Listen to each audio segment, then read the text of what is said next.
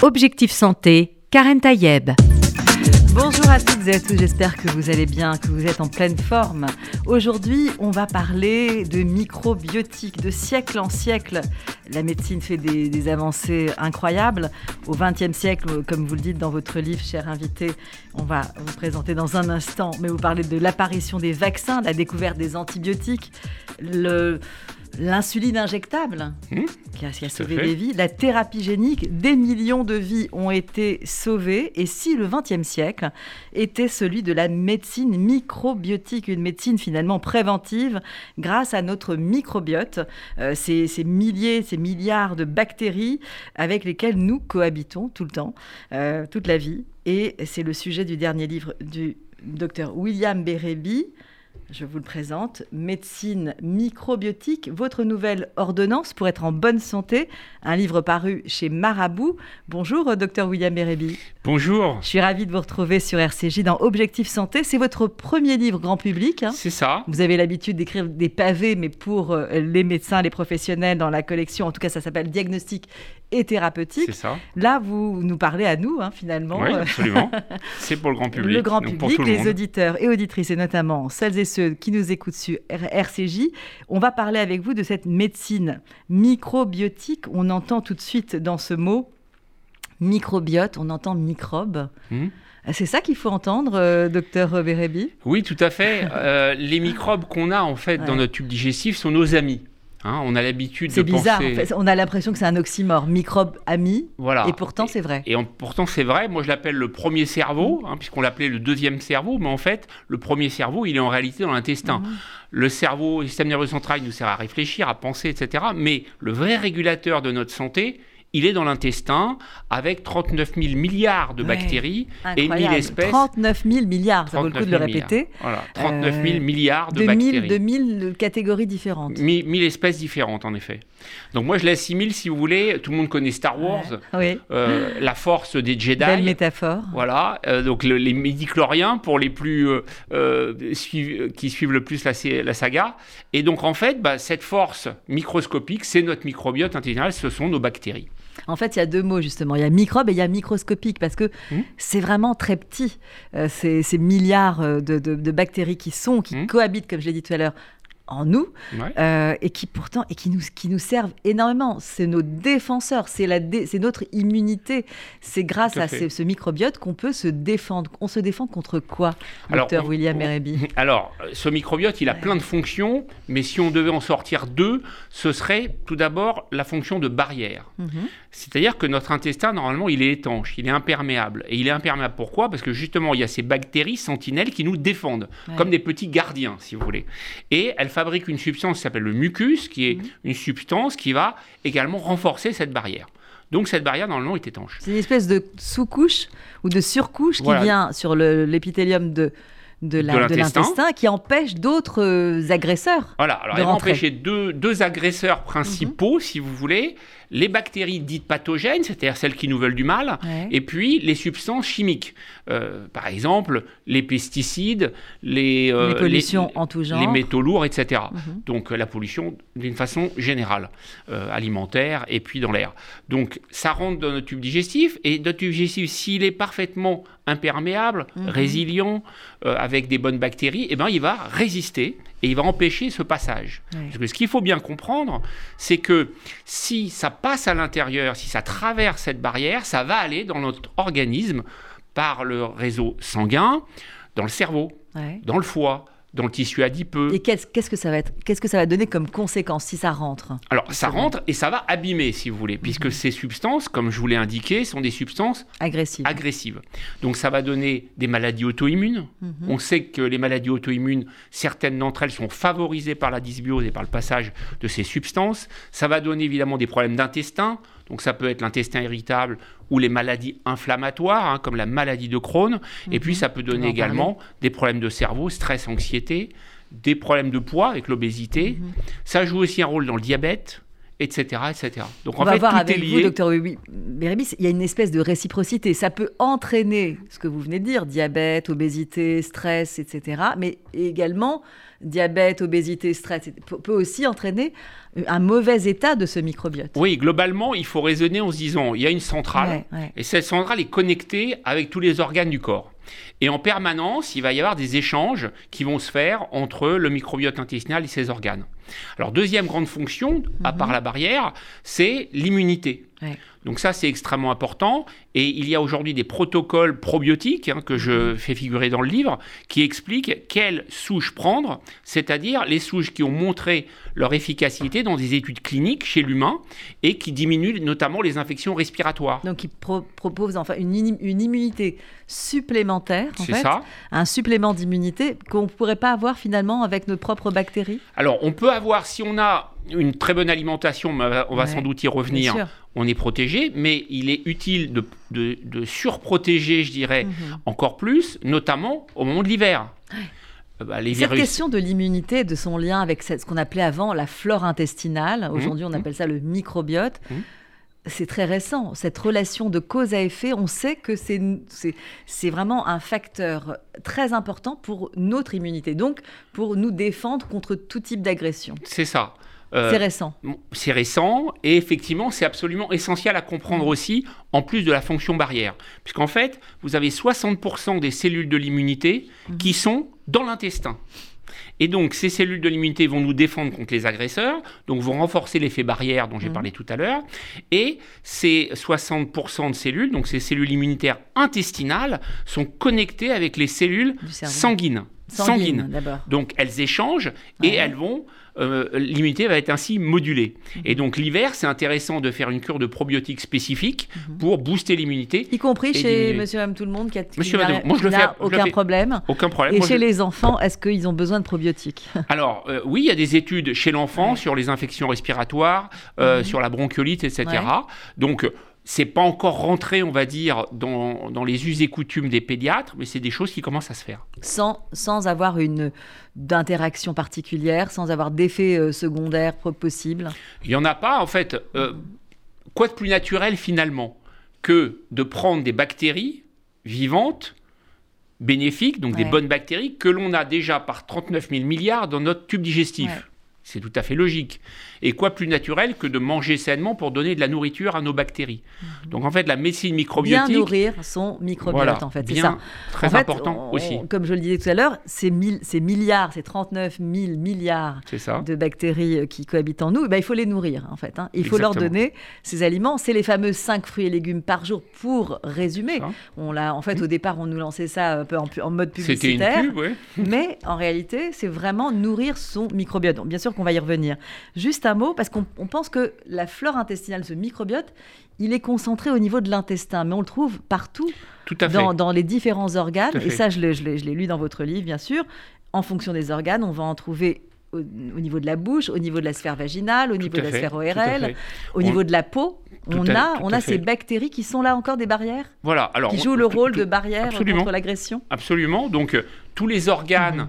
euh, sont clairement sont le siège d'un microbiote spécifique. Mhm. Donc, le vagin, la peau, le poumon, la bouche, la bouche très important. Mhm. les portes d'entrée. Euh, des portes d'entrée, la dysbiose buccale, par exemple. Donc, dysbiose, c'est le déséquilibre. On sait que en cas de déséquilibre du microbiote buccal, il y a certaines bactéries qui vont se développer et qui jouent un rôle dans le cancer du côlon, par exemple. Mhm. Ça, c'est tout à fait avéré.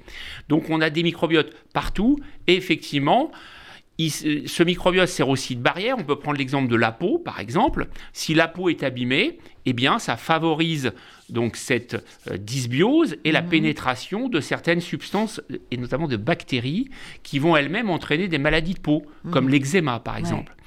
Et donc ça, ça fait partie des traitements d'aujourd'hui, c'est-à-dire que quand quelqu'un a de l'eczéma, hormis le classique traitement corticoïde, il faut aussi apporter euh, des euh, probiotiques locaux ou des antifongiques pour réguler le microbiote cutané de la peau. Comment un micro quand il y a ce microbiote local, comment il se, présente? Parce qu'on sait très bien qu'on peut mettre ça dans son yaourt, qu'on peut en manger, voilà, on peut en boire, etc. Vous parlez des probiotiques, le, probiotique donc, que vous préconisez pour l'eczéma, par exemple. Alors, au niveau de la peau. Il n'y en a pas dans mon livre parce que pour l'instant, si vous voulez, il n'y a pas. C'est encore à l'étude? Voilà. Mhm. on, sait simplement que, par exemple, dans l'eczéma, ça va favoriser le développement d'un champignon. Mhm. Et donc, on va donner un, médicament, donc un topique, contre les champignons.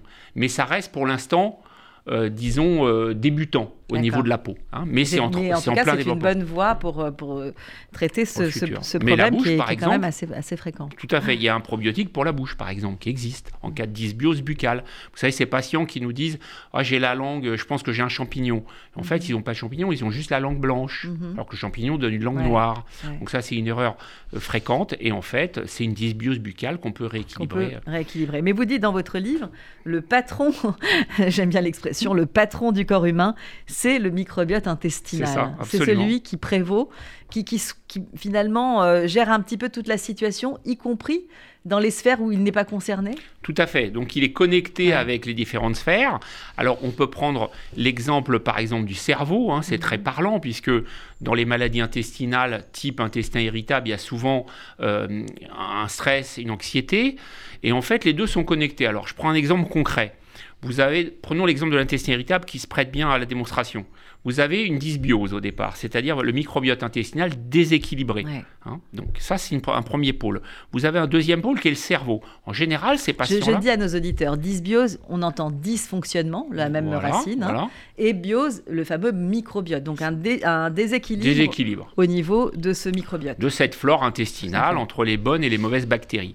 Donc les mauvaises bactéries prennent le dessus en quelque sorte, et à ce moment-là, il va commencer à y avoir un problème. Le cerveau, dans le même temps, chez ces patients-là, ce sont des patients qui, en général, ils le disent eux-mêmes, sont plutôt stressés et anxieux. C'est pour ça que pendant longtemps, euh, cette maladie, ce syndrome a été classé comme euh, vous êtes stressé, détendez-vous. Mais en fait, ça résout absolument pas le problème des gens parce que c'est beaucoup plus complexe que ça. Donc il y a une dysbiose, il y a le cerveau qui ne va pas bien, qui va pas bien.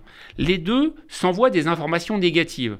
L'intestin envoie au cerveau des informations en disant je vais pas bien. Mhm. Le cerveau lui-même fait la même chose et les deux s'envoient des informations délétères. Mhm. Et du coup, ça s'aggrave. Donc c'est connecté en permanence en fait. C'est comme si deux amis finalement s'appelaient, les deux ont un problème de santé, vous allez raccrocher, vous êtes pire qu'avant puisque vous vous êtes envoyé de mauvaises informations. Et ben c'est pareil. Belle image euh, qu'on retient. Donc, comment faire pour que ces messages changent, hein, euh, que ce soit dans un sens comme dans l'autre? Ça, veut dire que finalement, si on va mieux au niveau du cerveau, je peux envoyer de meilleures informations mhm. à l'intestin. Ça veut dire que cette flore intestinale au niveau de l'intestin peut se rééquilibrer quand on va mieux, même quand, par exemple on fait diminuer un stress, voilà. Euh, ça, a une interaction aussi au niveau intestinal et vice versa. C'est exactement ça. C'est-à-dire qu'en fait, dans l'intestin irritable, moi je vais, je vais agir sur les deux pôles. Donc il faut rééquilibrer le microbiote intestinal. Euh, avant de poser le diagnostic, d'ailleurs, il faut faire un certain nombre de, de vérifications sanguines, etc. Une fois que le diagnostic est posé, on va rééquilibrer, on va apporter des probiotiques. Les probiotiques, il ne faut pas se tromper, parce qu'en fait, les probiotiques, comme vous le savez, il y a des centaines et des centaines de, euh, mm. des centaines de produits qui sont en vente libre. Puisque Dans les pharmacies, mais en tout cas, euh, facile d'accès. Voilà, c'est des compléments alimentaires, mm-hmm. hein, des ferments lactiques, et effectivement, vous entrez et vous achetez le probiotique que vous voulez, ou plutôt qu'on vous conseille à la pharmacie. Et en fait, euh, d'ailleurs, 80% des probiotiques sont vendus en automédication finalement, hein, ça on le sait. Et, euh, mais malheureusement, c'est pas toujours les bonnes souches qui sont prises, ce qui fait que le patient peut ne pas avoir d'effet thérapeutique. Alors comment on les choisit? Parce que s'il y a pas, c'est pas sur ordonnance. On n'est pas passé par la case médecin qui a pu nous conseiller euh, ces probiotiques. Et d'ailleurs, ma question sous-jacente, est-ce que les médecins ont cette connaissance aujourd'hui pour savoir que proposer Très souvent, quand on va à la pharmacie, on dit Ah, bah tiens, il y a le dernier probiotique qui vient de sortir, je vous le propose. C'est ça. Euh, voilà, mais on ne sait pas vraiment si c'est un lien avec la problématique en question. Voilà, c'est ça. Alors en fait, ce qu'il faut comprendre, c'est que euh, dans les pharmacies, bon, bah, évidemment, il va en trouver un certain nombre, mais on va se baser sur les souches, en fait. Mhm. C'est-à-dire que moi, en fait, en 2008, on a su ce que c'était le microbiome. C'est très récent et ça répond à votre question de savoir pourquoi les médecins ne connaissent pas cette, euh, la médecine microbiotique. Mhm. Puisqu'en fait, en 2008 seulement, il y a la métagénomique. Donc la métagénomique, ça veut dire quoi? Ça veut dire qu'on prend l'ADN des microbes et c'est grâce à l'ADN qu'on a identifié finalement la quantité de, de microbes qu'il y avait dans notre intestin et les 1000 espèces. D'accord pas en les cultivant. C'est très récent. Donc c'est très récent. C'est vraiment la médecine du 21e siècle, comme vous le dites dans, l'introduction de votre livre. C'est pourquoi un médecin de 40 ans aujourd'hui, bah, il a eu aucun cours à la faculté mhm. sur le microbiote intestinal. Il n'y a pas des diplômes universitaires justement sur ce sujet-là C'est important. On, on s'adresse aussi aux médecins en, activité, hein, donc, euh, y compris ceux de 40 ans et plus. Voilà, donc si vous voulez, maintenant il y a un vrai travail à faire auprès. Donc l'objet de ce livre, c'est de diffuser l'information à la population mhm. et, il faudra diffuser l'information aux médecins. Alors pour l'instant, il y a un diplôme universitaire de médecine microbiotique, mais qui est, euh, voilà, qui est un, plus, si vous mhm. voulez. En termes de formation pure, il n'y a pas énormément de formation, ce qui fait qu'aujourd'hui, euh, le microbiote n'est pas, pas exploité. Et si vous voulez, euh, on se base sur quoi? Donc 2008, le, on, identifie précisément tout ça, et je commence à ce moment-là à colliger toutes les publications. Mhm. Parce que je, trouve, je me dis, voilà, là, il y a quelque chose de tout à fait incroyable qui est en train de se passer mhm. pendant euh, huit 8 ans. Et en 2016, je commence à élaborer des protocoles microbiotiques avec les bonnes souches. Alors les bonnes souches, ça veut dire quoi? Ça veut dire que j'ai colligé toutes les publications qu'il y avait et dans chaque spécialité, j'ai vu quelles étaient les souches qui avaient été validées dans mhm. des études cliniques chez l'humain, randomisées, etc. Mhm. Donc de très bonne qualité. Et j'ai commencé à les utiliser dans ma pratique, si vous voulez. Mhm. Et j'ai vu des résultats extrêmement spectaculaires, bon, sur l'intestin irritable bien sûr, Et, sur l'obésité, etc. On va d'ailleurs euh, faire un arrêt sur image sur ce fameux euh, euh, syndrome de l'intestin irritable. C'est quelque chose qu'on voilà, qu'on entend de plus en plus. On a en tout cas donné un nom à, une espèce de maladie, mais qui, existe depuis un certain nombre d'années. Hein. Euh, c'est en fait, en gros, on peut le dire, des douleurs abdominales importantes, un trouble du transit, que ce soit sous forme diarrhée, ou constipation. ou alternance des voilà. en tout cas, aujourd'hui, qu'est-ce qu'on en sait? Comment on on peut réduire en fait ce, syndrome, ce trouble euh, de, l'intestin euh, irritable. Comment on, comment on va agir? Comment on va agir? On a des moyens, donc visiblement avec ces probiotiques. Alors, attention, probiotiques, prébiotiques, la différence? Probiotiques, c'est donc les bactéries vivantes qu'on ingère sous forme de gélules mhm. et qu'on va prendre le matin, à distance d'une boisson chaude, j'insiste, puisque ah. si vous... Donc pas au petit déjeuner, quoi. Voilà, donc si vous buvez très chaud derrière, vous risquez de détruire vos bactéries. Mhm. vivante que vous venez d'avaler. Donc ce serait dommage. Euh, donc, Combien de temps entre 30 minutes. 30 minutes. 30 minutes. Donc ça, c'est les probiotiques avec les bonnes souches mhm. et les bons non commerciaux, savoir quel produit prendre en fait. Et puis, il faut aussi agir sur le cerveau. Parce qu'en fait, euh, si vous voulez, comme il y a cette communication, comme je l'expliquais, et cette perturbation, mhm. le patient, en fait, il a ce qu'on appelle l'anxiété anticipatoire. Alors ça veut dire quoi? Ça veut dire que ce sont souvent des jeunes femmes d'ailleurs qui ont du coup à cause de leurs symptômes, donc euh, les douleurs, les problèmes de transit, la diarrhée qui peut survenir d'une façon inopinée, ont mal à l'idée d'avoir mal. Ou ont de la diarrhée à l'idée de risquer d'avoir de la diarrhée dans un transport en commun, par exemple. c'est ce qu'on appelle l'anxiété anticipatoire. Ce qui fait que ça, faut le traiter aussi parallèlement. C'est-à-dire traiter le symptôme pour que la personne n'ait plus la diarrhée, traiter les douleurs pour qu'elle n'ait plus les douleurs. Si elle est très ballonnée, donner des médicaments notamment de la menthe poivrée que j'utilise beaucoup, qui est mhm. euh, une, huile essentielle extrêmement efficace dans ce syndrome.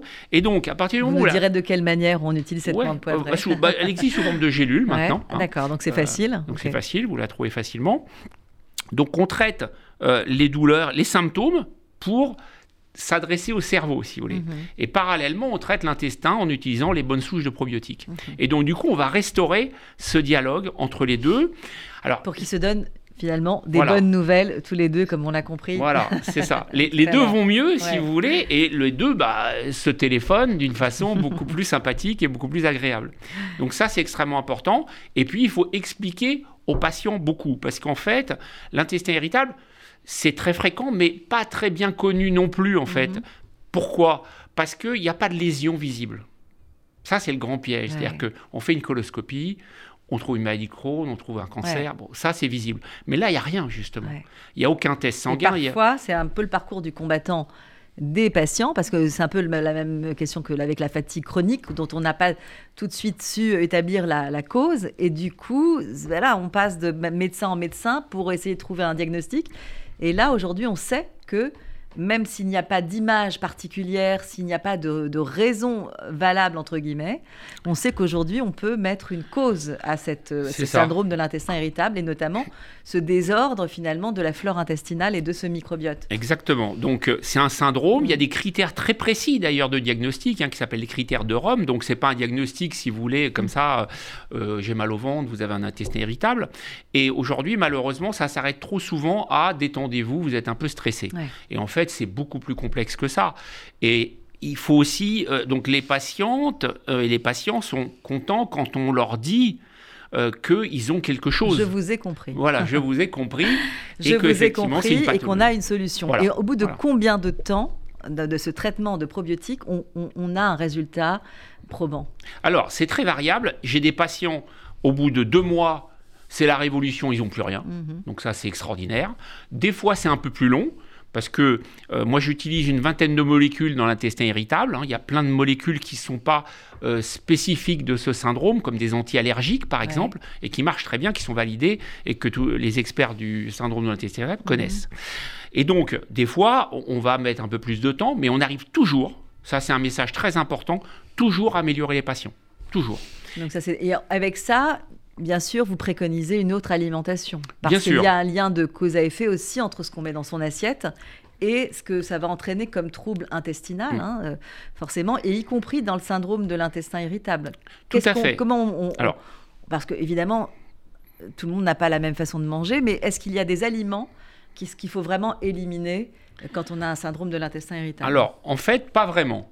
Il y a beaucoup d'excès et beaucoup d'erreurs que je vois, euh, qui sont, euh, par exemple, le fait de dire aux patients, bah, arrêtez de prendre des produits laitiers, par exemple. Donc, un exemple parlant, très souvent d'ailleurs, quand je vois les patients, euh, je m'aperçois qu'ils n'ont pas du tout d'intolérance au lactose. Mhm. Et Ça se mesure? Ça peut se mesurer, mais j'en utilise jamais. Il suffit juste de poser une bonne question au patient. Est-ce que quand vous prenez du lait ou de la crème, vous allez directement aux toilettes, par exemple? Ça coûte, c'est beaucoup plus rapide et ça et ça, et ça coûte ça coûte rien. Donc c'est très simple de faire le diagnostic d'intolérance au lactose.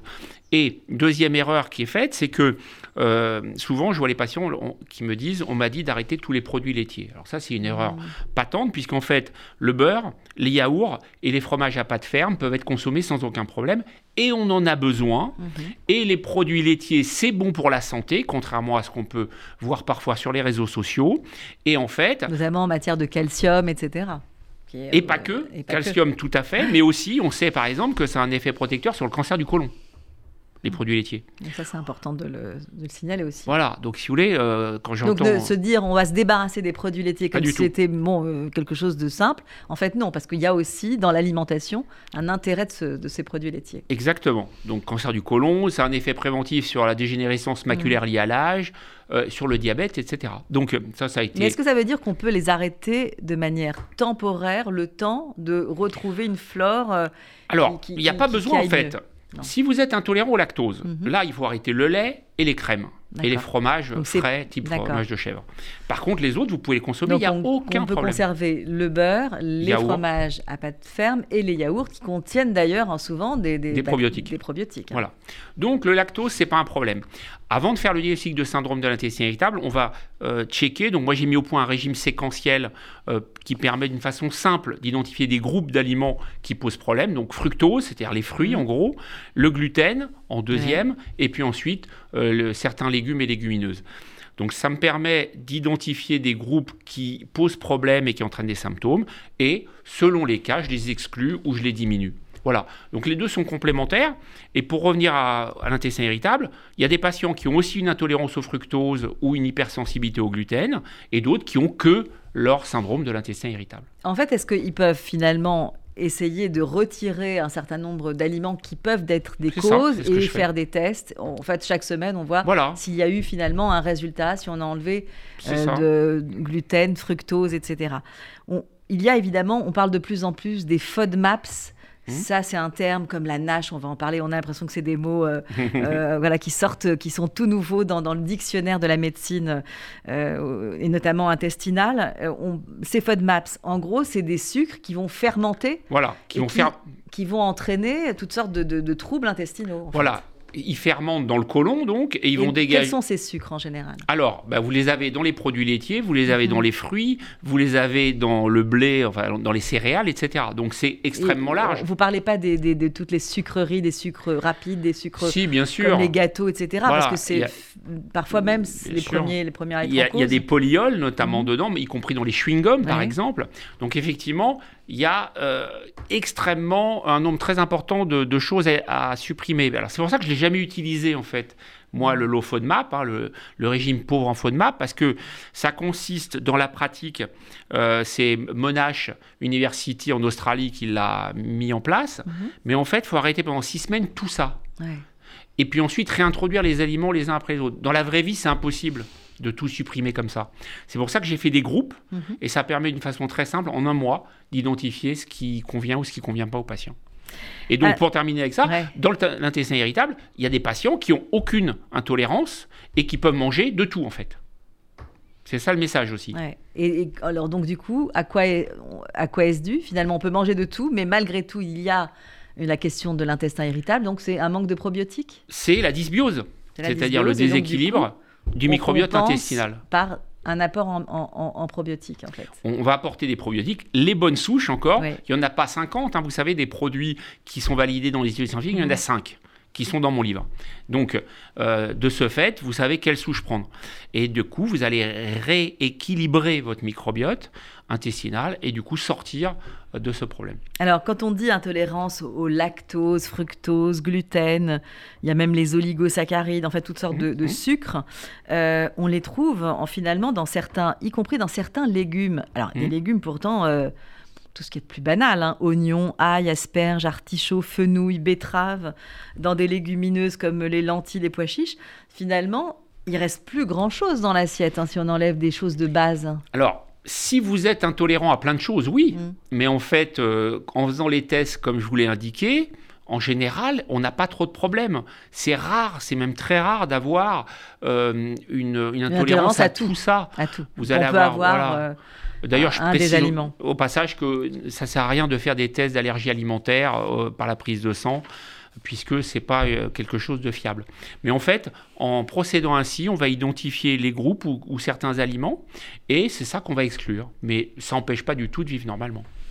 Alors, il y a bien sûr ce qu'on appelle aussi les, les cas d'infection euh, digestive. Mhm. Euh, et là, il y a des bactéries, des vraies bactéries très agressives. hein. On connaît tous la salmonelle, on connaît tous, euh, on connaît tous. euh, on a entendu parler de ces campylobactères, etc. Des, Il y, en des- a, il y en a plein. il y en a beaucoup. Qui... Comment, justement, on les reconnaît? Comment on sait que c'est une forme aiguë? Est-ce que c'est c'est sur le long terme? Est-ce qu'on s'en débarrasse assez rapidement en introduisant, du coup, une antibiothérapie? Comment on réagit, finalement, devant une infection digestive aiguë? C'est-à-dire quelque chose qui Mhm. apparaît d'un coup, finalement. Alors, deux, deux remarques très importantes. Quand quelqu'un fait une infection digestive sévère, on sait qu'il multiplie son risque à long terme d'avoir un intestin irritable par 5. Donc ça, c'est énorme. Donc ça laisse des traces. Ça laisse des traces, ça va créer donc des- un déséquilibre qui va ensuite être la porte d'entrée, on va dire, au problème chronique. Donc ça, c'est très connu et c'est très important de poser la question à la patiente ou au patient, de leur dire est-ce que vous avez eu une infection Déjà. digestive dans votre vie antérieurement? Après, euh, les bactéries, déjà, il y en a une qu'il faut prévenir simplement, c'est le clostridium difficile, peu importe son nom. Ça, c'est une infection très particulière qui va se développer après prise d'antibiotiques, paradoxalement. Mhm. C'est-à-dire que si vous prenez des antibiotiques, en fait, il faut systématiquement prendre un probiotique avec.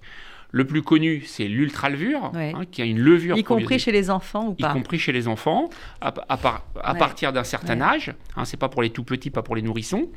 Euh, C'est vrai et- que je l'avais déjà dit dans cette émission, euh, peut-être à un gastro-entérologue, se dire que très rarement on a sur une ordonnance d'antibiotiques, on voit rarement euh, ultra levure à côté. Et pour vous, ça, devrait être systématique? C'est pas pour moi, c'est connu dans, dans, toutes les publications euh, euh, de, ce type. En tout cas, l'ultra levure, c'est en vente libre. Il n'y a pas besoin d'avoir une ordonnance pour ça. Ce qu'on sait, en tout cas, c'est que antibiothérapie, il faut quand même protéger cette, cette, porte d'entrée, cet épithélium qui entoure finalement la, et faire barrière en tout cas. Alors c'est surtout parce que l'antibiotique, en fait, on va le prendre, on va le prendre avec un certain spectre, c'est-à-dire mhm. on va prendre un antibiotique qui agit sur telle ou telle bactérie, mais il va pas être capable d'être sélectif à 100%. Donc il va détruire aussi des bonnes bactéries.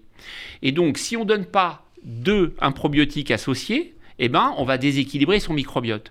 Et donc, effectivement, dans la pratique, c'est 80% des prescriptions que je vois sans ultra-levure ou équivalent, hein, sans probiotiques, en cas d'antibiothérapie. J'ai fait une, euh, un sondage sur Instagram, il y avait également deux, personnes sur trois mhm. qui n'avaient pas eu de probiotiques. Et donc ça va éviter cette infection qui peut être Alors si on dit que les antibiotiques, ce n'est pas systématique, c'est vrai. doit être systématique, l'ultra-levure quand on prend des antibiotiques. Il doit être systématique. Si on peut retenir finalement euh, en, matière d'antibiothérapie euh, l'importance en fait de protéger son microbiote. C'est Parce que forcément, fatalement, il va en pâtir c'est essentiel. Et euh, si par euh, inadvertance un médecin oublie d'en prescrire, eh ben, le patient, il faut que par lui-même le demande ou bien se le fournisse directement.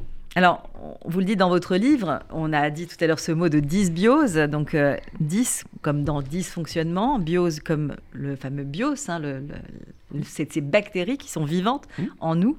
Euh, vous dites, quand il y a une dysbiose intestinale, quelle que soit la cause des maladies euh, diverses et variées, comme on a, on a vu le syndrome de l'intestin irritable, mais aussi toutes les maladies de, de l'intestin, et on va parler bien sûr de la maladie de Crohn et d'hémicie, etc il y a de toute façon une plus grande perméabilité intestinale. Et comment on fait justement pour faire barrière? Est-ce que c'est sur le long terme? Est-ce qu'une fois qu'on a refermé la porte, est-ce qu'elle est vraiment fermée définitivement? Ou est-ce qu'elle peut se réouvrir euh, voilà, au fur et à mesure de, si on fait, si on n'y fait plus attention? Alors, c'est une très bonne question. Et d'ailleurs, la médecine microbiotique, qui va être la révolution du XXIe siècle, on y est déjà mhm. euh, avec ce livre, mais évidemment, ça va se développer euh, dans les prochaines décennies. Je vous donne un exemple, ce qui va se passer dans 10 ans, 15 ans, j'ai pas les dates encore, mais à la naissance, on, prendra, on fera l'étude du microbiote. Mhm. Et puis tout au long de la vie, à chaque fois qu'il y a un événement de la vie, un accident, une infection, une opération, mhm. on refera l'étude du microbiote et de manière à voir si le patient a déséquilibré et s'il faut, on peut le rééquilibrer. Donc ça, c'est un, espèce de monitoring tout au long de la vie. Et pour répondre directement à votre question, si effectivement on a une agression, la capacité de revenir à la normale après mhm. un déséquilibre dépend de la résilience. La résilience, mot euh, symbolique et comment on se répare beau. Alors comment on se répare? Alors déjà, on se réparera d'autant plus vite que on avait un microbiote performant au départ. Mhm. Hein, c'est ça la résilience. Vous prenez une balançoire, si vous l'écartez un tout petit peu, elle va vite revenir à la normale. Si par contre vous allez très loin euh, en, l'air, elle va avoir du mal à revenir. Donc la qualité, et ça, ça va dépendre notamment de l'alimentation, donc des fameux prébiotiques dont vous parliez tout à l'heure, mhm. c'est-à-dire les fruits, les légumes, les légumineuses type pois chiches, et puis les céréales complètes. Je vais, je, vais je vais, juste après cette petite pause donner votre ordonnance parce que finalement, évidemment, je l'ai lu dans, dans, votre livre, euh, cette, euh, ces légumes et fruits, mais il faut 30 grammes de, oui, donc c'est beaucoup. de fibres. Et on va savoir dans, juste après cette petite pause à quoi ça correspond. Mmh. Je rappelle que nous sommes en compagnie du docteur William Bérébi pour son livre qui vient de paraître Médecine, votre nouvelle médecine microbiotique. Votre nouvelle ordonnance pour être en bonne santé, un livre paru chez Marabout. On va se retrouver juste après.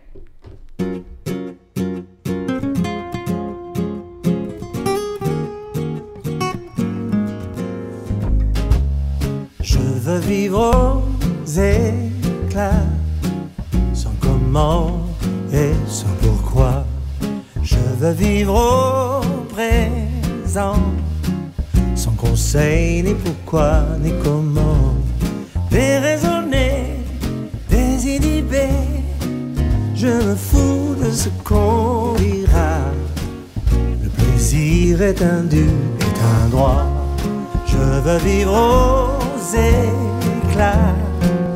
Il est temps de balayer tout ça, toutes ces choses que l'on s'impose, nous pèsent de tout leur poids.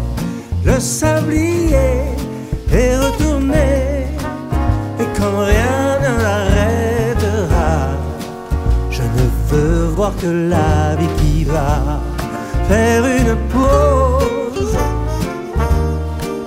Écoutez pousser les roses, le ménage de printemps. Ne gardez que l'important, faire une trêve,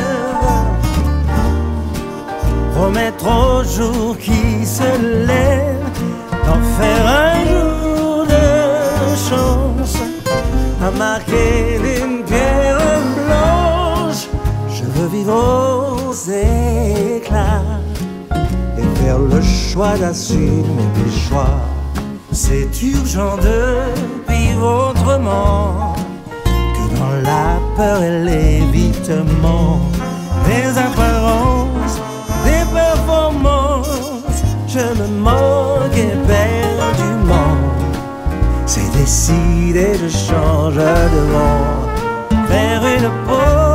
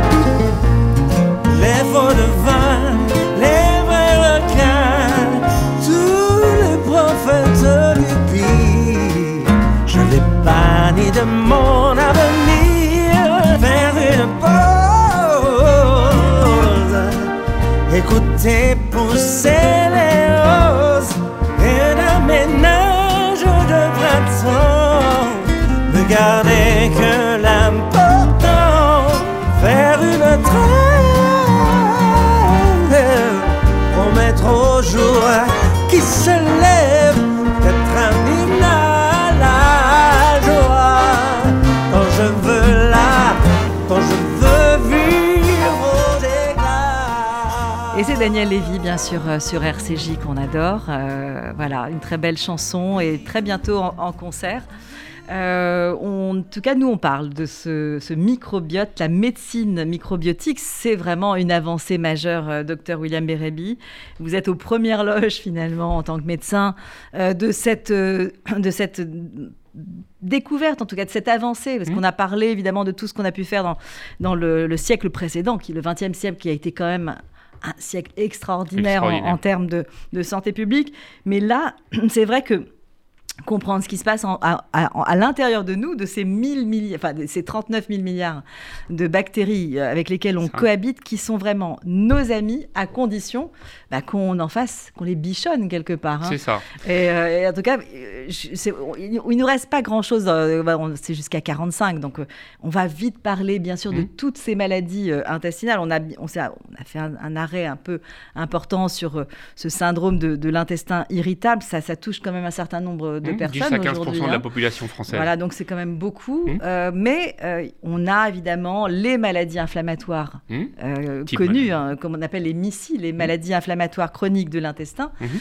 On a bien sûr la maladie de Crohn, on a La rectocolite hémorragique. la rectocolique hémorragique et toutes, toutes ces maladies qui, aujourd'hui, on a quand même des solutions. Et ça passe par l'alimentation et ça passe aussi par les probiotiques. Tout à fait. Alors, dans les maladies inflammatoires, pour l'instant, les probiotiques, ils ont, euh, on, a moins de recommandations. Hein, donc, je juste une souche dans le livre, mais c'est surtout l'alimentation qui va être mhm. très importante, puisque l'alimentation, notamment euh, les produits ultra transformés avec les additifs et les émulsifiants, vont abîmer la barrière intestinale. Et la dysbiose, donc le déséquilibre, joue un rôle important dans ces maladies-là. Donc euh, là, le, hormis le traitement de fond, si vous voulez, évidemment, avec euh, différentes substances, notamment euh, les immunosuppresseurs, les biothérapies, etc. Mais l'alimentation jouera un important.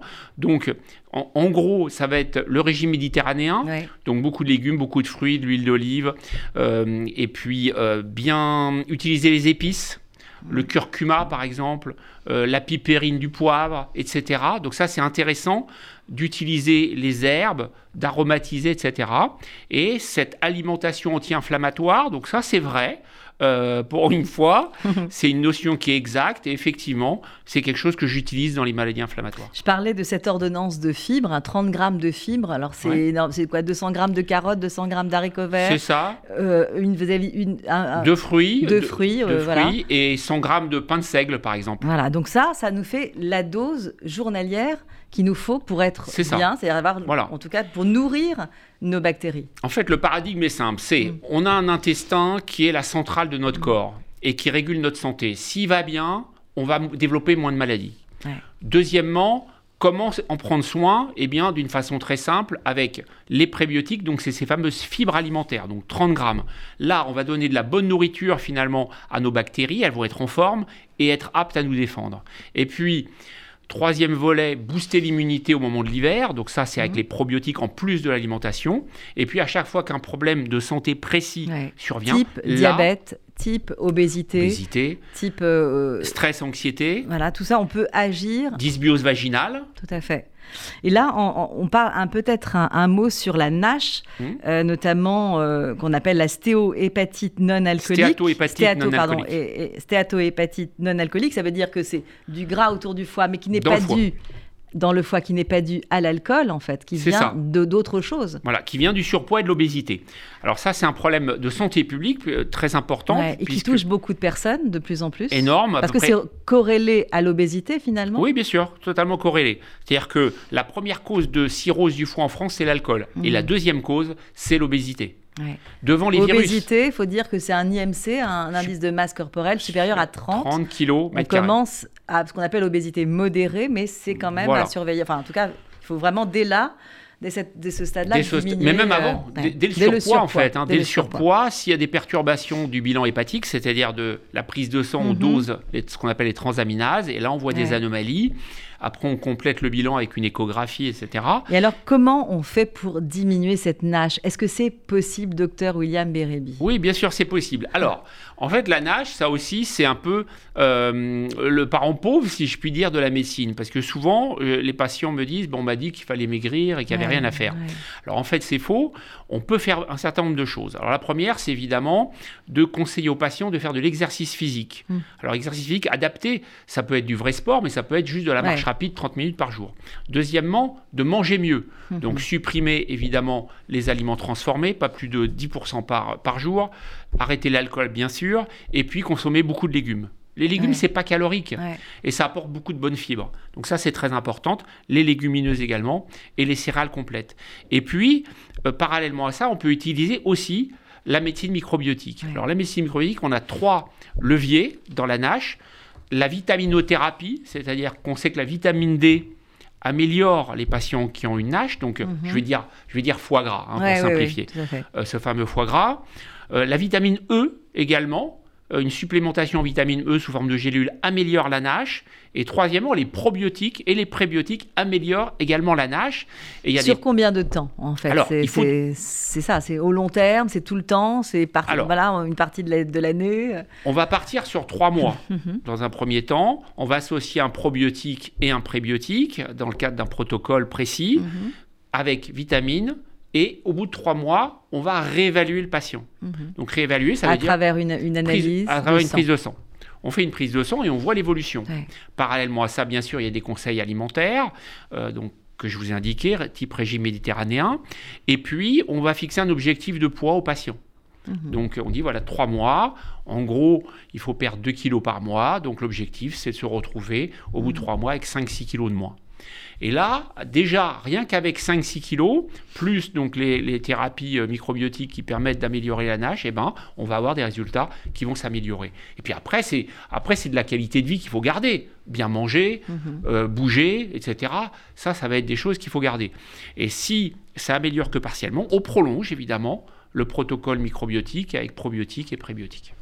Je pense que les choses sont claires. On va souhaiter un bon appétit, bien sûr, à toutes et tous, hein, ceux qui nous écoutent. Euh, on a bien compris l'intérêt, en fait, de faire attention à son microbiote. Il y a énormément de choses pour pouvoir le, protéger, le bichonner, le, même le, réparer aussi. hein. Tout à fait. Ça, c'est aussi très important. Et il y a pas de, il y a toujours des solutions. Évidemment, se servir des, des probiotiques, des prébiotiques, on l'a bien compris, mais aussi d'avoir une meilleure alimentation, de l'exercice physique. Finalement, on a beau le répéter, on a l'impression que c'est des choses un peu banales, mais finalement, c'est au centre même de la santé. Hein. Je pense qu'on peut, on peut le dire. C'est ça. Oui, tout à fait. Alors, les légumes, les fruits, les fibres, on sait effectivement que ça. D'ailleurs, il y a une étude récemment qui est parue qui a, montré que ça allongeait l'espérance de vie de 7 années. Donc, c'est absolument énorme. Et puis, mais on ne savait pas, avant de connaître le microbiote, pourquoi c'était si efficace. Et maintenant, on sait qu'en fait, ça passe par nos bactéries et c'est par cette centrale d'action régulatrice de notre santé que les fibres agissent. Et j'ajouterais, parce que vous en parlez, on n'a pas pu tout dire, hein. votre livre il est, très complet, mais on n'a pas pu tout dire, le bonheur c'est important aussi. Mmh, bien sûr. Et Voltaire avait raison, j'ai décidé d'être heureux parce que c'est bon pour la santé, mais ça a un effet aussi sur notre microbiote. Hein. Tout à fait, tout à fait. Donc euh, lorsqu'il y a des troubles anxieux, stress, même dépression, eh bien on sait que ça part d'une dysbiose intestinale mmh. avec euh, une augmentation du cortisol qui est l'hormone du stress, une baisse de la sérotonine qui est l'hormone du bonheur. Et donc là aussi, en rééquilibrant le microbiote, ça paraît fou, mais c'est la réalité. Avec l'alimentation et les psychobiotiques, donc les probiotiques adaptés au cerveau, et eh ben, on va agir sur le cerveau. Merci infiniment, docteur William Bérébi. Je votre livre, Médecine microbiotique, euh, une, une, nouvelle ordonnance pour être en bonne santé, un livre paru chez Marabout. Merci, vous êtes le bienvenu quand vous voulez, c'est passionnant. Merci beaucoup. Quant à vous, chers auditeurs et auditrices, je vous souhaite bien sûr une très bonne santé.